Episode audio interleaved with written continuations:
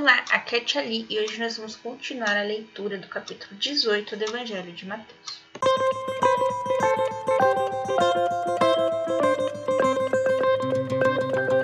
Bem-vindos aos Novenáticos Kids e hoje nós vamos dar continuidade ao capítulo 18 do Evangelho de Mateus, a partir do versículo 10. Estamos unidos em nome do Pai, do Filho e do Espírito Santo. Amém. Santo anjo do Senhor, meu zeloso guardador, se a ti me confiastes a piedade divina, sempre me rege, guarde, governe e ilumine. Amém. Ovelha perdida. Guardai-vos de menosprezar um só destes pequenos. Menosprezar é desdenhar, né? Caçoar, falar mal, né? diminuir a pessoa. Porque eu vos digo que seus anjos do céu contemplam sem cessar a face de meu Pai, que está nos céus, porque o Filho do Homem veio para salvar o que estava perdido. Então lembra que ontem ele falava de venha a mim aos pequeninos? Então agora ele fala que não podemos diminuir as crianças só porque elas são crianças, mas com os anjos da guarda das crianças, assim como os anjos da guarda de cada um de nós, vão e adoram a face do Senhor da mesma forma. Ou seja, nós, como crianças, diante do Senhor, temos os mesmos direitos dos adultos, ok? Então, muito bem. Versículo 12: Que vos parece? Um homem possui cem ovelhas, uma delas se desagarra. Não deixa ele as noventa e nove na montanha para ir buscar aquela que se desgarrou? Então imagina que você agora é um pastor, né? Igual o filme do Baby. Você é um pastor e uma ovelhinha fugiu. E aí, você vai fazer o quê? Você vai largar as 99 e vai atrás daquela que se perdeu? Ou vai deixar pra lá e... Lógico que não, você vai atrás daquela que se perdeu aquela ovelhinha é preciosa para você. Você cuidou dela desde que ela nasceu. Você como pastor, então ele vai atrás da da centésima. Mas aí você vai pensar, poxa vida. Mas e as outras 99 não vão se perder? Geralmente o pastor ou ele anda com outro pastor junto, né? Eles vão em dois pastoreando as ovelhas, ou ele vai com o chamado cão pastor, tá? Então, esse cão vai ter a função de zelar por essas ovelhas. Ah, mexi ali, o que, que o cachorro vai fazer se acontecer alguma coisa?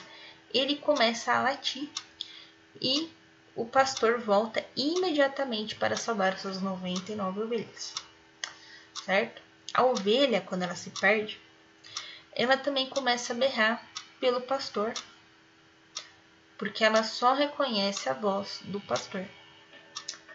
Certo? Voltemos. Versículo 13. E se a encontra, sente mais júbilo do que pelas 99 que não se desgarraram. Então, quando ele encontra aquela ovelha perdida, ele fica tão feliz. Ele fala: É, finalmente te encontrei. Ai, que bom. E pega a ovelhinha, abraça, né? Então, ele sente mais júbilo do que as outras. Assim é vontade de vosso Pai Celeste, que não perca um só destes pequeninos. Então, Deus não quer que se perca nenhum de vocês, crianças. E os adultos têm aí a missão de pastor, de deixar vocês sempre junto de Deus, sempre junto dos seus outros irmãozinhos, né? Aqui a gente está falando dos irmãos de fé. O que nós temos? Muito bem. Perdão dos pecados.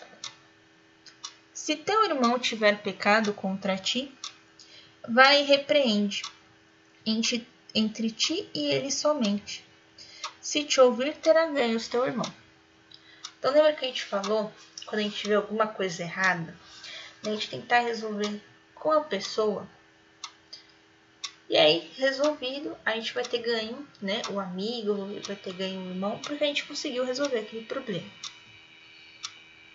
Versículo 16: Se não te escutar, Toma contigo uma ou duas pessoas a fim de que toda a questão se resolva pela decisão de duas ou três testemunhas. Então, muito bem, vocês estão lá com um problema na escola. Você foi lá, chegou no, na criança, no amiguinho, conversou com ele, não deu certo. Você vai lá chama outros dois ou três amiguinhos para aí vocês tentarem resolver com testemunhas. Só que esses dois ou três amiguinhos tem que ficar quieto. Eles são testemunhas. Eles não são, é, como é eu vou dizer, advogados, certo? Então eles vão lá só para ouvir a conversa de vocês, para testemunhar que você tentou, né, fazer as pazes, que você tentou resolver a situação. Muito bem. Se recusa ouvir-lhes, diz-o a igreja. E se recusar a ouvir também a igreja, seja eles para ti como um pagão e um publicano. Então, muito bem. Ele negou te ouvir. Falou, não, Aí você vai contar para quem? Você vai contar para o padre, né? Que a gente está falando de pessoas dentro da igreja. A gente não vai. Acho que eu citei escola, escola aqui não vai caber. Você vai lá na igreja, né? Vai contar para o padre ou para catequista, né? Se for dentro da catequese, vai contar para catequista. Se não ouvir a catequista, se não ouvir o padre, meu amigo, esquece. Esquece, ele vai continuar pecando. Ele vai continuar pecando. É, e aí a gente fala: Em verdade vos digo: tudo que ligar sobre a terra será ligado no céu, e tudo que desligar sobre a terra será também desligado no céu. Então você foi lá, avisou ele que estava pecando, ele não acreditou nas suas palavras. Você chamou duas pessoas para testemunhar, ele não acreditou. Você chamou a catequista, ele não acreditou. Então tá, amiguinho. Se você quer pecar, você peque. E eu continuo aqui na minha, no meu caminho de salvação. Já você. Né? Mas é lógico. Ah, mas a gente não tem que tentar converter as pessoas. Exatamente. Então, você vai começar a orar por esse amiguinho para que ele se converta. Para que tudo isso que vocês disseram, todo esse processo, né, possa de alguma forma tocar o coração dele depois. Aí você vai falar, mas tia essas coisas não acontecem, nós é criança. Acha que nós peca, ali. Nós somos puros. Nós somos humildes. Nós somos singelos. Sim, acredito em você. A criança é mais difícil mesmo de cometer um pecado, né? Geralmente comete aqueles menores, né? Mas, e quando você se tornar um adulto? Né? É desde agora que a gente tem que ir treinando vocês a como fazer a justiça na terra. Versículo 19. Diga-vos ainda isso. Se dois de vós se unirem sobre a terra para pedir seja o que for, o conseguirão de meu Pai que estás nos céus. Porque onde dois ou três estão reunidos em meu nome, aí estou em, meio deles. Então, com certeza, vocês já devem ter visto aí Rosário do Frei Gilson, Rosário do Hesed, é, Live da Cor de Deus, sei lá. Canção Nova, Redivi. Por que, que isso durante a pandemia se difundiu muito, né? E aí você fala, um ou dois reunidos. Ok, dentro da igreja eu consigo acreditar nisso. Mas e na hora da live? E na hora da transmissão da TV? Se você estiver reunido com o povo da TV ou com o povo da live, dentro do mesmo propósito daquela live, ah, hoje nós vamos rezar pela conversão. Tá, vou rezar pela conversão junto com eles. Então você acaba também sendo um ou dois ou mais reunidos em nome de Deus. Mesmo estando numa live, mesmo estando vendo pela TV. É claro que não é porque nós estamos em live, não é porque nós estamos vendo pela televisão que nós vamos substituir o presencial pelo virtual, ok? Sempre que possível vá à missa, comungue. Algumas missas têm os pãozinhos das crianças, né? E também para ver as pessoas, né?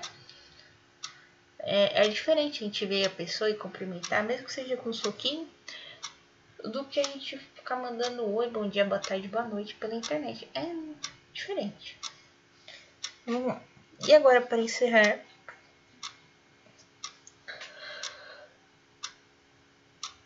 Então Pedro se aproximou dele e disse: Senhor, quantas vezes devo perdoar o meu irmão? Quando ele pecar contra mim?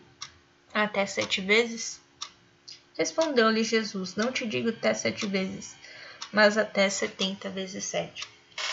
Esse número 70 vezes 7 significa infinitamente. Então, toda vez que o seu irmão né, fizer algo contra você, você deve perdoá-lo. Ah, tia, mas ele não me pediu perdão. Mas a prática de liberar o perdão, ela é maior. Certo? Muito bem. Estivemos unidos em nome do Pai, do Filho e do Espírito Santo. Amém. Nos vemos amanhã para ler a parte 3 do Evangelho de Mateus. Um beijo, um abraço, que a paz de Cristo esteja convosco e o amor de Maria.